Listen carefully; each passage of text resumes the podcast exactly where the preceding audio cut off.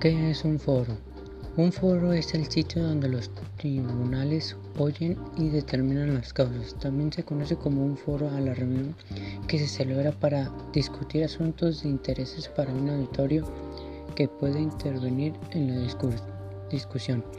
En este sentido, un foro es una técnica de comunicación a través de la cual distintas personas conversan sobre un tema de interés común.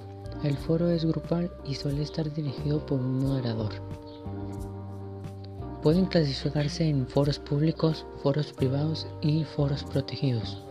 Algunas características de los foros son libre expresión de ideas y opiniones de los integrantes, permite la discusión de cualquier tema, es informar casi siempre, generalmente se realiza a continuación de una actividad de interés general, una presentación teatral, una conferencia o un experimento.